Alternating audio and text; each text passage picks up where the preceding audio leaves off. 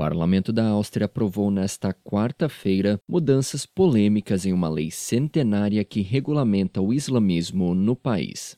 Um dos objetivos da reforma é coibir o islamismo radical. Por isso, ela veta, por exemplo, o financiamento estrangeiro de mesquitas ou de imãs. No entanto, a nova lei também amplia a segurança jurídica aos muçulmanos que vivem no país. A aprovação das mudanças gerou protestos entre a comunidade muçulmana, que é numerosa no país.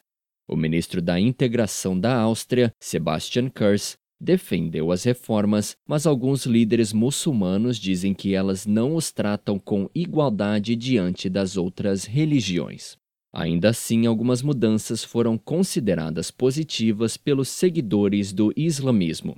De acordo com a reforma, muçulmanos poderão faltar ao trabalho em feriados religiosos sem receber punição e têm liberdade de orientação espiritual quando forem servir o exército.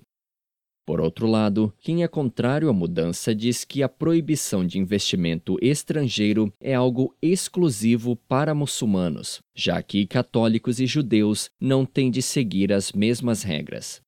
Eles dizem que a nova lei reflete uma desconfiança generalizada em relação aos muçulmanos.